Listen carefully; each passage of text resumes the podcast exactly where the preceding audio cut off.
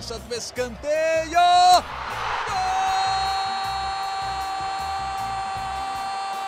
Para explodir o Estádio Independência em Belo Horizonte. Um dia que pode ser histórico para o América. Olha o Danilo, limpou para bater. Gol!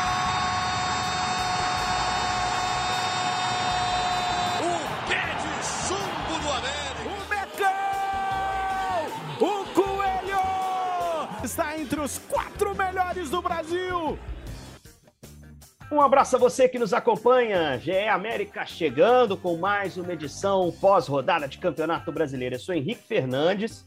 Nós vamos tocar a bola aqui, trocar ideia para falar de mais uma derrota do Coelho em casa. E outra derrota em confronto direto em briga por classificação na Libertadores. É, é, um, é um meio Robin Hood que o América está vivendo. Ele pega jogo difícil, vai no Maracanã, sapeca o Fluminense, que é um dos melhores mandantes do campeonato Aí volta para casa, pega Fortaleza e São Paulo, que são times ali intermediários na tabela. Fortaleza com uma campanha muito forte no retorno. O América perde o jogo. O América que no ano passado sustentou a sua arrancada para a Libertadores ganhando no Indepa, passa pela segunda derrota consecutiva em casa, depois de uma atuação abaixo, admitida pelo próprio treinador, no sábado à noite contra o Fortaleza. Vamos começar a conversar sobre esse jogo, e aí vou primeiro saudar quem estava na transmissão, estava com o Fábio Júnior, a família Júnior comandou a transmissão de América e Fortaleza no sábado. Ô Jaime, é, faltou, né, cara? Faltou. O América caiu na arapuca do Fortaleza, contra-ataqueiro do Juan Pablo Voivoda, esse bom treinador argentino que está tocando o time desde o ano passado, né? Deu ruim. Thiago Galhardo saiu sorrindo do Indepa. Tudo bem, Jaime? É, um abraço, Henrique, a todos que nos acompanham. A voz ainda não está 100%. Quem me acompanhou no sábado viu que eu estava narrando num tom mais abaixo, cuidando ali mais da, da dos esforços na narração ali para conseguir levar o jogo até o fim, né? Mas estamos aí para poder falar desse jogo do, do América aqui, tem muita coisa para a gente falar desse jogo. Também com a gente aqui, Guilherme Macedo, que acompanhou a partida também atentamente. O América, mais uma vez, tropeçando em casa, Gui, contra um adversário que é bem chato, que começou mal o campeonato, mas campanha de recuperação excelente, segunda campanha, terceira campanha, né? Porque o Inter ganhou. Segunda. Segunda, segunda campanha, né? Tá à frente do Palmeiras, né? É isso, né? É, agora, é, no número isso, de é isso mesmo. vitórias. Inter 30, Fortaleza e Palmeiras 29, Fortaleza com uma vitória a mais, 9. É, é um baita time no retorno, mas a gente fica com aquela expectativa de que o América confirme algumas situações sobretudo quando joga diante da sua torcida, né, Gui? Não aconteceu, não aconteceu. O fato é que ele chegou a sofrer 2 a 0 foi descontar só no fim com o Wellington Paulista. Tudo bem, Guilherme? Fala Henrique, Jaime, amigos e amigas que estão nos ouvindo. É exatamente isso, né? Uma pena o América ter perdido esse jogo, o torcedor certamente bastante chateado, porque teve a chance, inclusive, de passar o Atlético Mineiro, né? Passar o rival, assumir a sétima colocação, abrir distância para o Fortaleza, que agora é mais um time que encosta nessa, nessa briga, nessa confusão, como gosta de dizer o Vanderlei Luxemburgo, né? Agora é a confusão boa, que o Vanderlei fala daquela lá de baixo, essa o América se livrou, e nessa linha que você falou aí de Robin Hood, né? De talvez é, bater nos times que estão mais em cima e são melhores, e, e, tropeçar contra quem vem de baixo, tem a, a, chance agora na próxima rodada contra o Flamengo, em uma rodada que tem o confronto direto do Atlético com o Fortaleza. Então, uma vitória contra o Flamengo em casa é, se torna preponderante também.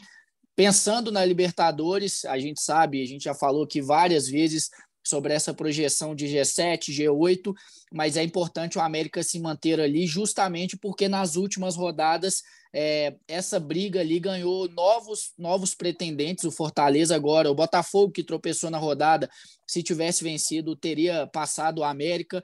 O São Paulo tem ali 41 pontos também, um jogo a menos, está na briga. Então é importante o América não engrenar, não, não deixar. É, ter essas derrotas consecutivas, né? É, aquela derrota para o São Paulo que foi doída por conta da sequência, mas o América vai e ganha do Fluminense. Agora tem essa nova derrota doída para o Fortaleza, mas tem que responder já direto contra o Flamengo para não correr riscos em relação a essa briga pela Libertadores. E voltar a vencer em casa, que é muito importante nessa arrancada final aí para chegar à Libertadores.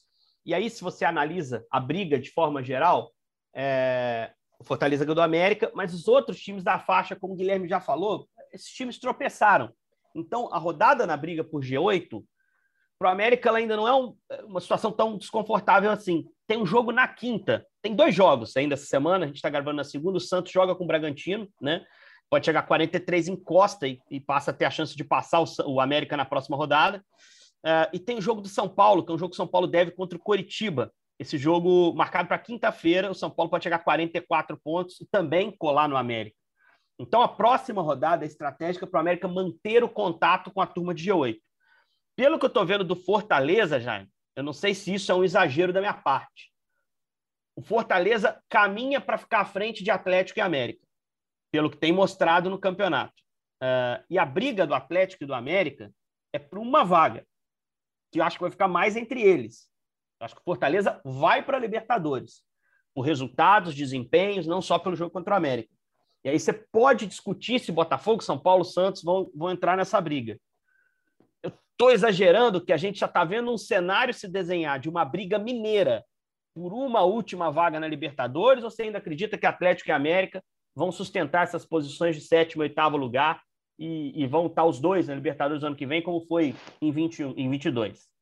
Ô, ô, Henrique, se a gente pegar o desempenho do retorno, Fortaleza a segunda melhor campanha, como citamos. O América a quinta melhor campanha. E o Atlético, a décima segunda melhor campanha. Concordo com você que eu vejo o Fortaleza muito forte para conquistar uma dessas vagas. E o América disputando ali um oitavo lugar com o Atlético. E pelo desempenho no retorno, hoje a gente projeta um América mais forte do que o Atlético em termos de desempenho no retorno. O que causa preocupação para o torcedor é essa situação já citada pelo Macedo, e eu quero avançar aqui agora em outros pontos. É, uma dificuldade que o América está é, tá enfrentando para mim nesse momento, é, que foi uma situação específica desse jogo. O que, que o América tinha antes? O América tinha, para opção para os lados do campo, Felipe Azevedo, Everaldo e Pedrinho. Então, um desses dois não podia jogar, você tinha dois ali para poder começar. Você faltava, faltava ali para o América uma opção no banco. Né?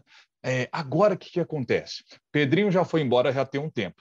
O Everaldo, para esse jogo, não pôde jogar. Ele sentiu uma fisgada na coxa, então foi preservado desse jogo. Então, a América tinha o Felipe Azevedo para jogar pelo lado esquerdo. Quem ia jogar pelo lado direito? Bom, o último jogo que o Mateuzinho jogou pelo lado direito, ele não foi bem. Então isso ficou na cabeça do Mancini. Quer dizer, pô, não vou botar o Mateuzinho ali, vou deixar o Mateuzinho na dele jogando por dentro, é onde ele tem desempenhado melhor. Então ele pensou, pô, quem eu vou botar ali pelo lado direito? Eu mudo o sistema de jogo, como é que eu faço? Então ele preferiu escalar um jogador com as características mais próximas do Everaldo para atuar ali aberto pelo lado direito, que foi o Gustavinho, que é um jogador da base do América, que a gente sempre elogia aqui, é um bom jogador, mas nesse jogo contra o Fortaleza ele não conseguiu desempenhar bem ele não funcionou bem ali pelo lado direito. Acho até que o América fez um bom jogo pelo lado esquerdo, com, com eh, o Felipe Azevedo, com o Marlon ali pelo lado esquerdo. Foi onde o América conseguiu incomodar mais, incomodou bem o Tinga ali. Teve dificuldade para poder controlar esse jogo do América pelo lado esquerdo em determinado momento da partida ali, principalmente no primeiro tempo. Mas pelo lado direito o América teve bem mais dificuldade. No segundo tempo, o que, que faz o Mancini? Vendo que estava todo mundo assistindo, que o, o Gustavinho não estava conseguindo desempenhar, e nesse jogo o Henrique Almeida também não fez uma boa partida, ele saca esses dois jogadores, abre o Mateuzinho para jogar pelo lado direito e coloca o Benítez para jogar por dentro. Estava faltando mais essa articulação ali por dentro. Então, acho que com a entrada Jaime, do Benítez, o América o Mancini na coletiva, O Mancini na coletiva falou que pensou em mexer no primeiro tempo, porque não, não. deu certo o Gustavinho. E, e, aí ele pensou, vou mexer no primeiro tempo, mas eu tenho que cuidar também do jogador. Né? Aquela história de você tirar o cara no primeiro tempo, é. o cara vai para baixo, o Gustavo está começando, talentoso, meio campista, vai estar tá começando agora. Você acha que ele demorou? Você acha que faria diferença ele ter feito ainda no primeiro tempo essa mexida, a entrada do Benítez, talvez, deslocando o Mateuzinho? É, eu, eu entendo isso que o Mancini citou, sabe? É, fica aquele medo do treinador de queimar o garoto, né, de tirar o time antes, né? Mas ele já percebeu que não estava dando certo, ele poderia ter mexido, já poderia ter mexido, sabe? E aí senta com o jogador no banco de reservas, explica para ele, depois na coletiva justifica e diz: gente, o erro foi meu, não funcionou o que eu pensei, sabe? Eu pensei uma coisa que não funcionou, então a culpa não é do Gustavinho, a culpa é minha, eu que errei, sabe? E aí você contorna a situação de uma maneira melhor. Mas eu entendo também o Mancini, sabe? Ele falou, não, vou dar para segurar aqui um pouquinho, vou mudar no intervalo. E foi o que ele fez, né? Então, para mim, o América é, melhora com a entrada do Benítez. Benítez é, é, é, conseguiu desempenhar bem o papel dele, aquilo que o Mancini esperava, né? Só que o time do Fortaleza, você tem que olhar o outro lado, né? Você tem um time do Fortaleza aqui, que está muito certinho, está muito arrumadinho, e esperando aquela bola do contra-ataque, né? E no segundo tempo ela, ela veio, né? Numa desatenção do América, porque o, o Thiago Galhardo ele cai e ele até depois ele reconhece, né? Que ele estava ali tentando ganhar um tempinho, fazer uma serinha, e aí ele se levanta, o time recupera a bola, e o Galhardo é inteligente, ele volta para o campo dele, parte do seu campo no contra-ataque, e aí sai na cara do gol, faz o, o 2 a 0 Por muito pouco não faz o 3 a 0 né? Por um detalhe ali, é, o, jogador do Fortaleza estava impedido, o Thiago Galhardo, e aí, quando ele mete a bola para o fundo do gol, o VAR pega o impedimento Ali seria o 3 a 0 É curioso que logo na sequência pinta o pênalti em cima do Mastriani, que eu achei que deu uma movimentação um pouco melhor do que o Henrique Almeida, mas um pouco melhor, sabe? Eu vi que o Mancini chega a botar o Wellington Paulista também no jogo, né? E aí o Mastriani vem mais de trás, o Wellington Paulista faz mais a função mesmo do 9, e o Mastriani depois sofre o pênalti lá na área, o Paulista diminui, mas o América não conseguiu ali empatar, né? assim, de uma forma geral, não foi um bom jogo do América. Acho que teve bons momentos, principalmente ali pelo lado esquerdo, com Felipe Azevedo, com Marlon também chegando. Mas é, essa questão eu acho que é uma dificuldade que o América vai ter fim, até o fim da temporada. Quando não tiver os dois para jogar, né, Felipe Azevedo e Everaldo, não tem substituto é, para poder colocar ali na função de um dos dois, né? Com a perda do essa perda Até do teve, Pedrinho muito sentido. Isso, eu vou além, cara. O, eu ia falar isso, assim, em algum momento da temporada teve a, a, o revezamento de velocidade no lado de campo. Que é o, o Pedrinho, era, não era nem revezamento, o Pedrinho estava à frente desses jogadores, assim, em importância para o time. E lá atrás, o Paulinho Boy era um cara que estava no grupo e que a gente via ele mais como lado, né? Ele até jogou é. mais como falso 9. É, tem essa lacuna no elenco, isso é algo que você tem que lidar. E que a gente elogiou algumas vezes o Mancini aqui, porque ele dá soluções criativas ao elenco. É, e aí a gente elogiou, e eu acho que não, não foi o caso para esse último jogo, Luan Patrick de lateral. Ele depois admitiu que o Cáceres talvez até pudesse jogar, mas pela questão do número de estrangeiros ele não se sentiu seguro. Mas é um elenco com lacunas, né, Guilherme? E isso é. se mostra em alguns jogos muito claramente, né? É, e a gente, a gente até citou também quando o Emanuel Martinez chegou que seria uma possibilidade para jogar pelo lado em uma Isso. eventual necessidade. Apesar é um dele não também... ser opção de velocidade que a gente está citando, é, né? De um cara que é, dá um escape, um desafogo. Ele é mais. Ex ele é menos rápido e mais, mais técnico, trabalha mais é. com a bola no pé, né? É, também é um jogador que ele perdeu, né? Que poderia fazer essa função, poderia ter jogado aí no lugar do, do Gustavinho, por exemplo. E aí era o ponto que eu ia citar, Henrique. Você, e você falou muito bem do Luan Patrick. Eu acho que é, primeiro que é sempre bom a gente ter entrevistas sinceras de treinadores, como a gente teve a do Mancini, né? Que chegou e falou, gente, eu escalei errado. De, hoje eu estou percebendo, depois do jogo, que a melhor opção seria não o Gustavinho, mas sim o Benítez. Então isso é importante a gente sempre ver. E eu acho que ele corrigiu isso no intervalo da forma como deu. É, e até eu entendo ele ter levado essa situação do Gustavinho até o intervalo, porque ele tenta modificar ainda antes né, do, do, tempo do tempo ali de intervalo, invertendo o Mateuzinho com o Gustavinho. Então, na reta final do primeiro tempo, ele já tenta uma alternativa sem mexer peça. Ele troca, traz o Mateuzinho para fazer o lado, traz o Gustavinho para por dentro, e aí eu acho que tem até a ver com o Luan, pra, o Luan Patrick, que era o que eu ia citar. O Gustavinho é um jogador canhoto, então ele jogando pela direita é natural que ele puxe muito mais por dentro. E o meio-campo do Fortaleza estava muito bem povoado, estava com três jogadores de meio-campo ali: o Zé Wellison, o Hércules e o Caio Alexandre. Então, o Gustavinho normalmente buscava essa bola, puxava para o meio. O Luan Patrick não é um lateral. Ele não, não era aquele cara que dava opção no fundo. Então, facilitava muito mais a marcação. E aí, quando o Gustavinho fazia essa jogada por dentro, por exemplo, ele teria a opção é, do Mateuzinho, eles já fechavam esse trio que eu falei do Fortaleza, fechava muito bem os espaços por ali, e aí muitas vezes o América tinha que girar o jogo para tentar construir pelo outro lado na esquerda, e eu gostei da partida do Marlon também, acho que ele foi bem, desempenhou, desempenhou bem, é muito, é, apesar desse ano ele não tá tão bem como ano passado, mas é muito regular, né, o Marlon. E aí eu acho é que ainda no início do segundo tempo, talvez até no intervalo, ele fez duas mexidas, como citou o Jaime, eu teria, se fosse o técnico, também colocado o Patrick em campo. O Patrick estava à disposição. Ele não tinha o Cáceres, é, e aí ele já até fala que deve ter o retorno contra o Flamengo.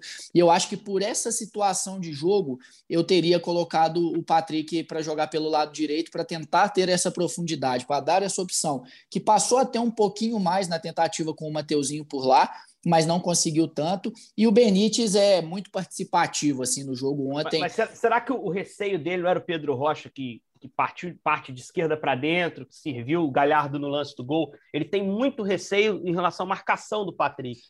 É, eu acho que pode, sim, pode ter mas sido eu acho, isso, Gui. É, não estou discordando de você pelo, totalmente.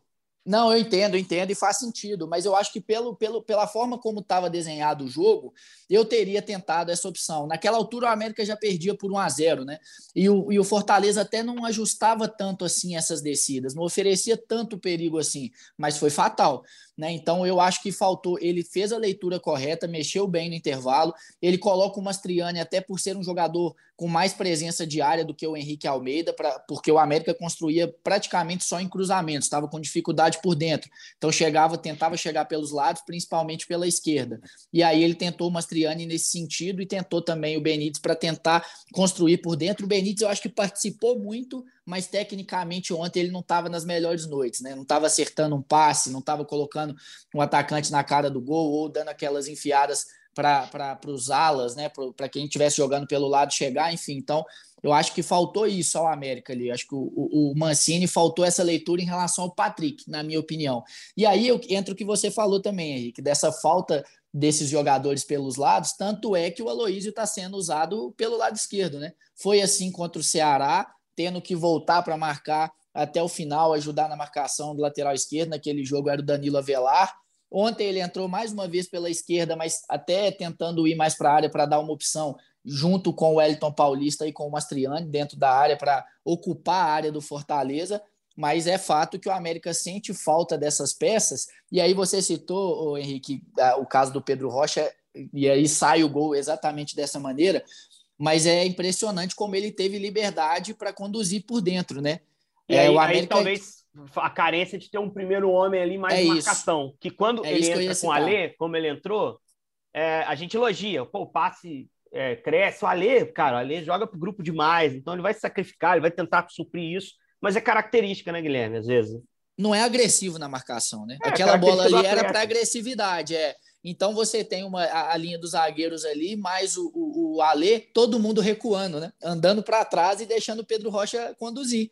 E, e aí e a movimentação do Galhardo fatal Perfeita. e ele define é. bem também. Eu nem, nem acho que o Cavicchioli, quando eu vi o lance a primeira vez, achei que o Cavicchioli tinha errado, mas eu acho que não, cara. O tapa é muito consciente, assim, tirei do zagueiro, do goleiro. O gol é grande, cara. É muito difícil cobrir e você não pode. O erro da jogada ele tá antes da ação do Cavicchioli. Você permitiu o atacante adversário ter a liberdade, o tempo para pensar, a visão toda. É, é e aí estou contigo. Faltou um pouquinho de mordida ali na entrada da área. Um Fortaleza que respeitou o América até na escalação, hein? Fortaleza vinha jogando sempre com Crispim aberto de um lado e do outro vinha ali Pedro Rocha. É, nessa partida, ele traz o Hércules como jogador mais físico. Aberto, Hércules é, um, é mais volante que qualquer coisa.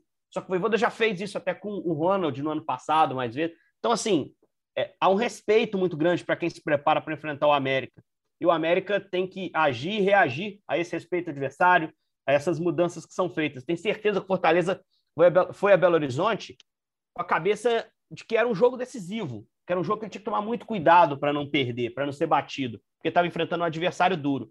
Vou fazer uma defesinha aqui do Mancini. É, ele admite o erro na escalação e acho que errou de fato. Tem que ser discordado do treinador que, que teve essa percepção, que sabia exatamente o que ele tinha como intenção antes de escalar o time. Mas a linha de frente que ele põe em campo é a linha de frente que ganhou o clássico depois de anos. É o mesmo ataque, é o mesmo time, a mesma formação de frente.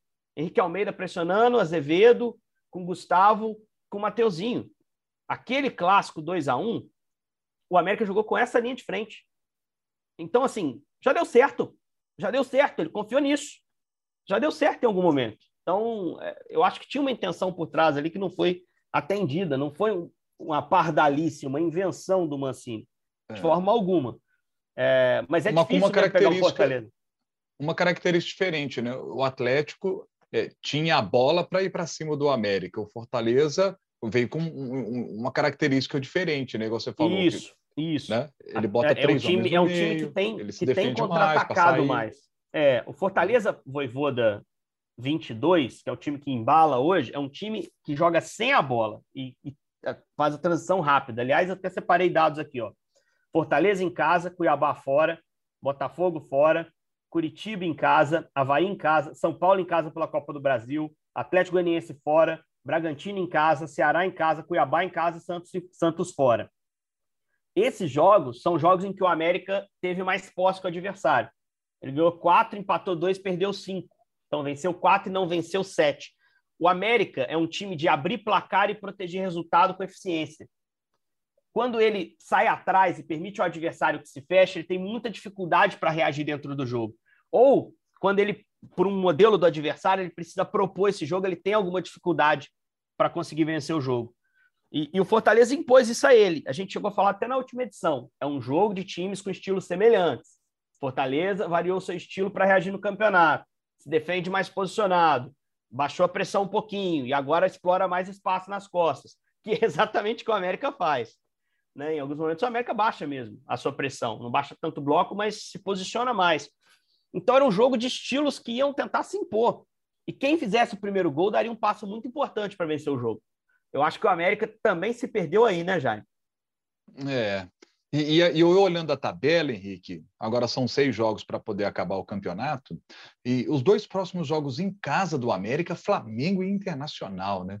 Flamengo que vai jogar a Copa do Brasil quarta-feira, se vier aqui em Belo Horizonte com o time reserva, o time reserva que acabou de ganhar do Atlético, é um time reserva que é muito bom.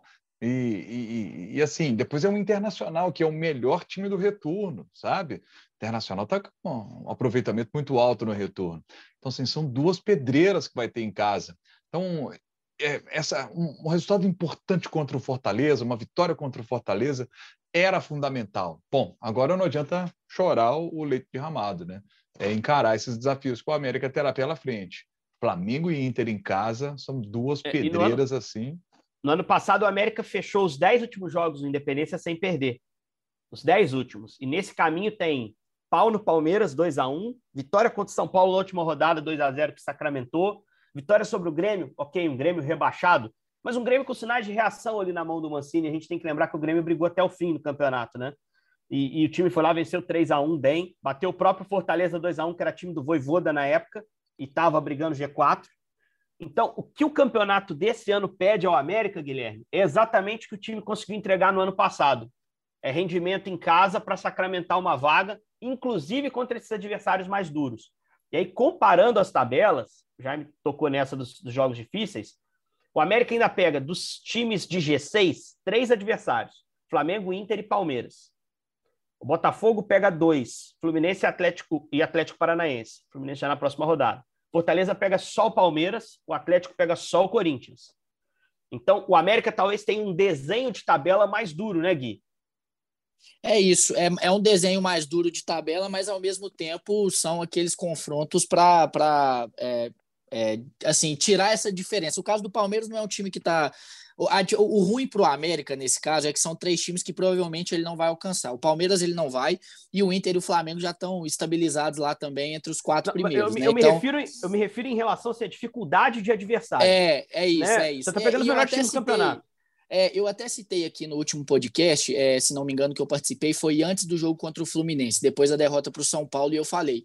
É o que preocupa no América, e ele tem que fazer diferente, é porque no primeiro turno, essa reta final, o América foi muito mal, né? Ele vai ganhar do Atlético Goianiense lá na última rodada e, e dar início àquela reação no início do segundo turno, que aí ficou vários jogos sem perder. E aí eu acho que é importante isso. Então, é o que eu até falei aqui no início, dessa possibilidade, tem que recuperar logo contra o Flamengo, porque depois também ele pega um Goiás que tem um estilo de jogo que entra naquilo que você falou da dificuldade do América. O time do Goiás com o Jair Ventura está fazendo um campeonato ali até de mais tranquilidade do que eu, por exemplo, imaginava, porque é seguro dentro do seu estilo de jogo, mais reativo, mais posicionado e tudo. E o América tem um pouco de dificuldades contra esses adversários, apesar de, de, de ter alguns, é, até contra o próprio Goiás, ter conseguido ali alguns bons momentos no jogo do, do turno aqui no, no Independência, enfim. Agora, é a questão: o América pode pegar o Flamengo aí, como já me falou, dessa ressaca do título depois é, da Copa do Brasil. O Internacional não tem como. O Bragantino também é um adversário que a gente sabe que esse ano está muito pior do que ano passado, faz um campeonato muito instável e que provavelmente vai chegar aí faltando três rodadas para o fim, no meu entendimento, brigando com a América por uma das vagas de G8. O Palmeiras já vai chegar campeão, muito provavelmente, a menos que mude alguma coisa nesses cinco jogos até o duelo contra o Palmeiras, quatro jogos, perdão. E aí o Atlético Goianiense no final, que pode ser um adversário também que, que apesar de ter um, um momento de reação, viver um momento de reação, a, a, a chance do Atlético Goianiense é realmente essa queda que está apresentando o Ceará. Então, apesar de serem confrontos é, é, diretos, confrontos difíceis contra três, quatro times que estão ali, no mínimo, brigando por, por Libertadores, eu acho que no momento desses confrontos pode ter, a o América pode, pode ter cenário favorável. Pode ter cenário favorável. Então, é, a, a questão é essa. Eu acho que principalmente nos dois últimos jogos, Palmeiras e Atlético Goianiense, o América vai pegar adversários provavelmente com a vida já definida. Isso, sem dúvida nenhuma, facilita, é, facilita é, em termos até de concentração, e a gente falando do futebol mineiro, a gente vê o próprio Cruzeiro na Série B passando por isso. Então, eu acho que, que tem esse cenário positivo. Eu estou pensando positivo, viu, Henrique? Eu também, cara. Eu acho que você ponderou algo que é absolutamente justo e a gente tem que sempre lembrar. A gente olha a tabela, são jogos difíceis. Eu separei os times de 16 porque são os melhores times do campeonato, por isso estão nas melhores posições. Só que cada time desse, num momento de definição da sua vida e até de momento técnico mesmo, né? Desses seis aí, alguns já jogaram melhor, alguns já jogaram pior. O Inter hoje, para mim, está jogando muita bola. No primeiro turno era um time menos complicado de se enfrentar, que o América enfrentou com muita competitividade no Beira Rio, perdeu no finalzinho do jogo. Então, assim, a gente tem que ir rodada a rodada e a gente tem que pensar que nós estamos falando do América, um dos bons times do turno também. O momento do América também é, é bom. É tentar manter isso, não deixar essas derrotas como essa que aconteceu no sábado baquearem demais o time. Para isso, tem que reagir contra o Flamengo. Esse jogo no sábado, sete da noite, Independência. Ô, ô Jaime, o que, que é melhor? Pegar Flamengo campeão ou Flamengo derrotado para o Corinthians? Porque a gente tem que lembrar que o Flamengo tem esse jogo, depois tem outro, e aí tem outra final. Então é relativa essa ideia de, poxa, o Flamengo perder a força máxima. Não sei se é, talvez não seja. Ah, o Flamengo, se ele ganhar, vai poupar todo mundo. Não sei exatamente. Pode ser que ele use a força máxima para poupar na frente, olhando para outra final. É, você acha que faz alguma diferença o resultado de quarta, Flamengo e Corinthians? Ó, o América pegou o São Paulo vindo da, de uma derrota na Copa Sul-Americana. São Paulo veio aqui e ganhou do América. Ganhou do América. Então, pegando esse exemplo recente, acho que é melhor pegar um Flamengo campeão e aí o América receber o Flamengo aqui, sabe? Estacionar na porta do hotel do Flamengo, caminhão de cerveja lá para os caras poderem comemorar mais o título do Flamengo, sabe? Bacana. E, e aí chegar no sábado os caras chegarem mais desgastados para pegar o coelho, porque pô, brincadeiras à parte, né? É, ganhando ou perdendo, esse time do Flamengo, o elenco do Flamengo é um negócio absurdo, né, gente? O reserva o acabou reserva de bater o Atlético. Flamengo, é, é, o time reserva do Flamengo é, é Marinho e Everton Cebolinha, o, o, o reserva do Flamengo. Que que é a isso? zaga, a zaga você entrega lá uh, Pablo e, e Fabrício Bruno, para mim, são zagueiros para jogar quase qualquer time. Em condição normal tem o Vidal, bom. né? Em condição não, normal, o time não, reserva tem o Vidal. Se não tiver o Vidal, tem o João Gomes, cara. É isso. Que não joga na quarta, então pode ser que o Vidal, por jogar na quarta, não jogue no, no sábado, mas o João Gomes joga, entendeu? É. Que é um monstrinho. E, e, outra coisa, o Flamengo, por não ter a véspera de uma final, não ser o último jogo antes de uma final, como foi no último fim de semana, ele, ele costuma levar os titulares para o banco nesses jogos do time reserva. Os caras são tudo lá. Ah, deu ruim 1x0 América, 2x0 América, arranca o Arrascaeta, arranca o Gabigol. O Gabigol chegou até a encorpar esse time reserva em alguns jogos. Eles pegam quem está numa condição um pouco melhor e metem no jogo. Então, assim, não dá. É claro que se pegar o reserva do Flamengo é melhor do que pegar o titular, força máxima. Mas não dá para contar com facilidade. É, é, jogo, jogo chato. Eu acho, eu acho que o jogo mais difícil que o América vai ter, pelo menos pelo contexto assim que a gente está imaginando hoje, dessa sequência final vai ser contra o Internacional. O Internacional não perde há 11 jogos, é um time enjoado, tá jogando bem, não é, não tá só vencendo, tá jogando bem na maioria dos jogos, é um time muito eficiente e é quem, assim, a gente está falando, eu particularmente não imagino o Palmeiras não sendo campeão esse ano, por tudo, principalmente por ter saído já das competições de mata-mata, é, mas você vê o Inter aí a oito pontos. Os próximos dois jogos do Internacional contra Coritiba e Ceará.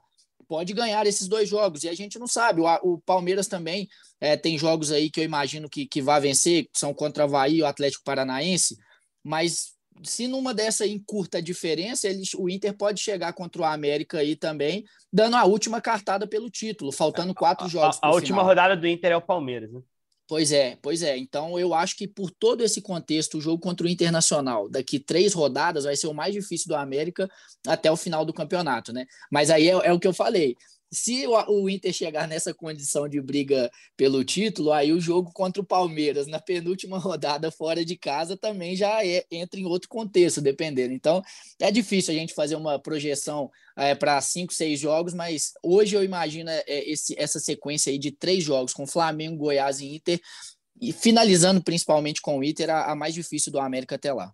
É verdade. Para a gente fechar, Jaime, agora em definitivo, é, Mancini meio que confirmou na coletiva, se tudo correr bem, tem uma semana de treino ainda. Cáceres, Cal e Everaldo, todo mundo de volta no sábado. Quem fez mais falta, quem ajuda mais, pensando no Flamengo, quem é que tem que voltar? Se tivesse que escolher um, o que, que o time ganha com esses caras voltando? Ah, eu acho que o, o América ganha com a regularidade do Cáceres pelo lado. Uh, o Cal é um jogador que já está bem habituado a essa função ali né, do primeiro volante, e acho importante tê-lo, porque o, o Alê é, é um jogador que você já citou aqui, cara dedicado, estudioso, um cara que se preocupa muito com tática do jogo, estuda muito isso. É legal ver isso do Alê, né? Então, é um cara que procurou se adaptar à função, mas ele está num processo de adaptação a essa função para dar uma força o Cal é, é importante que ele esteja ali. Agora, o mais importante para mim é o Everaldo, pela questão que já citamos, né, das poucas opções que o América hoje tem pelos lados do campo. Hoje o América tem os dois, Felipe Azevedo e tem Everaldo. Né? Quando um deles não pode jogar, o América sente muita dificuldade. Então, o mais importante deles para mim é o Everaldo. Mas ter Everaldo, Cal e Cáceres encorpa bem mais esse time do América para o jogo contra o Flamengo. A expectativa para esse jogo ela é bem maior, sabendo que esses três vão poder voltar. Expectativa bem legal para esse jogo de sábado, América e Flamengo, estádio Independência. Bom trabalho a comissão do, do América para tomar as decisões necessárias aí, encorpar o time para vencer. Se vencer, é, traz confiança de volta. Não que a confiança esteja tão abalada assim, a torcida do América é bem pé no chão, assim, entende o momento e acho que está muito satisfeito curtindo essa onda de briga por Libertadores. O torcedor tem todo o direito de querer confirmar a vaga. Principalmente pensando com a cabeça do torcedor do América, é, tirando a vaga do Atlético. Seria um componente a mais aí nessa briga de reta final de campeonato.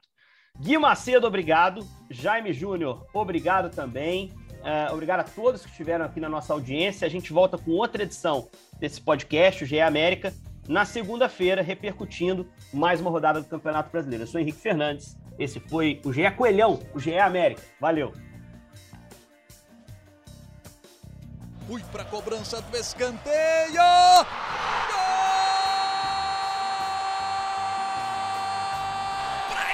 Explodir o Estádio Independência em Belo Horizonte.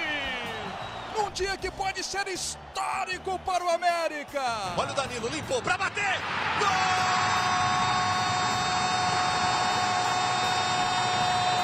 O pé de chumbo do América. O Mecão! O Coelho! Está entre os quatro melhores do Brasil.